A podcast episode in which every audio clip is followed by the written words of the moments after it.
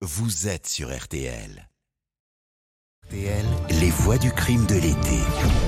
Voici l'un des podcasts euh, RTL euh, qu'on vous recommande d'écouter cet été dans la voiture, sur la plage, les voies du crime pour euh, se replonger dans les plus grandes affaires criminelles. Oui, mais racontées de l'intérieur par ceux qui les ont vécues cette semaine.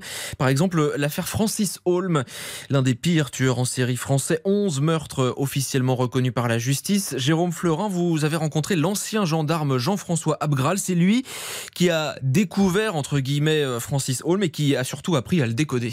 Jean-François Abgral est dans les années 80 membre de la section de recherche de la gendarmerie de Rennes. En juin 89, il enquête sur le meurtre d'une aide-soignante de 49 ans, Aline Pérez, dont le corps sauvagement poignardé a été retrouvé sur une plage près de Brest. C'est cette enquête qui va le conduire jusqu'à Francis Holm, à l'époque un parfait inconnu.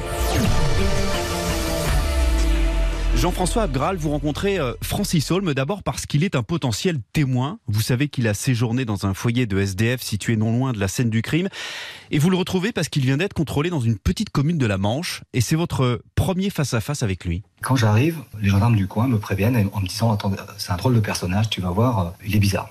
Effectivement, j'ai quelqu'un euh, qui fait physiquement, qui déjà dégage quelque chose. Il fait 1m90, il est très maigre il a le visage défiguré par une grimace permanente. Il est complètement euh, crispé. Et d'emblée, première surprise pour Jean-François Abgral, Francis Holm le tutoie. Il me dit Qu'est-ce que tu veux savoir? Je dis Écoute, explique-moi comment tu es arrivé sur la route. Et c'est comme ça qu'on démarre d'entrée de jeu dans les 15 secondes qui suivent, alors que je n'ai pas encore euh, fini de terminer euh, mes formalités, il me dit bah, après la mort de ma mère, moi, euh, c'est d'ailleurs, elle est décédée le jour du meurtre du petit Grégory. intérieurement, je me dis mais quelle référence. Et il continue et, il me dit bah, ça fait boum dans ma tête, je ne pouvais plus rester chez moi, je suis parti sur les routes et, et sur les routes, des fois je me sens pas bien. D'abord, il me raconte qu'il a fait son service militaire à l'armée et que ça lui a il a vécu des choses traumatisantes. Il me dit J'étais choqué d'apprendre comment on tue une, une, sentinelle. Et là, il se lève et il me fait euh, un mouvement. Il me mime ce qu'il a appris à l'armée. En fait, c'est exactement ce qui est arrivé à ma victime à Brest.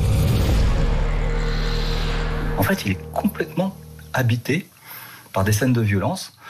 Quand il va me mimer le meurtre de la sentinelle, il va vous dire voilà, il faut l'attraper de la main gauche, il faut lui lever la tête en mettant sa main à l'envers, il faut euh, frapper au cœur et dans les reins. Enfin, c'est si on veut. Voilà. Mais il observe en, disant ça, il observe ce que ça vous fait. Tout ça avec un visage euh, euh, extrêmement crispé. Il n'y a pas un pet d'expression. RTL, les voix du crime de l'été. L'ancien gendarme Jean-François Abgral nous raconte sa première rencontre avec le tueur en série Francis Holm.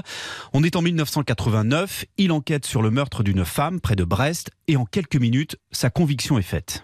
J'ai compris immédiatement euh, qu'il avait probablement un lien avec mon histoire je me suis aperçu qu'il n'avait pas fait de service militaire, que c'est pas une technique de, neutralisation de sentinelle que d'attraper une victime par le cou, le cœur et, les reins tel qu'il a décrit. Mais Jean-François Abgral a encore besoin d'étayer ses soupçons. Un peu plus tard, il va réentendre Francis Holm qui se trouve alors en Alsace. La garde à vue a lieu dans les locaux de la gendarmerie de Strasbourg.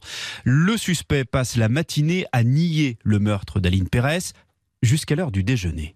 Et Francis prend son couteau et dit en parlant de la victime, enfin il dit, elle avait l'air gentille, la femme à Brest. Et eh ben je lui ai ouvert la gorge et là il mime encore une fois le même geste que la fois d'avant.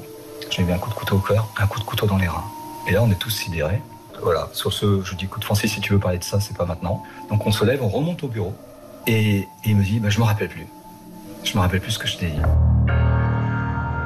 Alors je lui dis, bah, écoute, essaye de te rappeler, quand tu es arrivé à Brest, ce que tu as ressenti, ce que tu as vu, et on va démarrer de là, et peut-être que tu vas te rappeler ce que tu viens de me raconter. Et il me dit, mais moi, à l'époque, euh, j'avais des crises, je voyais rouge, j'ai le goût du sang dans la bouche, et quand il me dit ça, moi, j'ai toujours euh, les yeux sur mon ordi en train de préparer mes trucs, je sens son souffle dans sa voix qui commence à se saccader, et euh, je lève les yeux, en fait, ses yeux ne sont plus blancs, ils sont rouges, mais, mais pas rouges injectés de sang comme on peut avoir quand on est fatigué, lui, c'est deux boules rouges. J'ai jamais vu ça de ma vie. Hein. Et en fait, il est en train de pomper avec ses mains, en serrant ses poings, pomper son sang. Il est raide comme un bout de bois et il est en face de moi comme ça. Et quand il dit qu'il a le goût du sang et qu'il voit rouge, je vais bien croire parce qu'en fait, j'ai l'impression qu'il y a un afflux sanguin qui arrive là au niveau de la tête qui se traduit par des yeux rouges et peut-être le goût du sang. Voilà, il y a des gens qui arrivent à faire ça. Mais quand il fait ça, je me dis qu'il fait peur. Et après cette crise, Francis Holm va passer aux aveux, mais à sa façon, car le tueur en série a une manière très singulière de raconter ses crimes, une manière que Jean-François Abgral apprendra peu à peu à déchiffrer.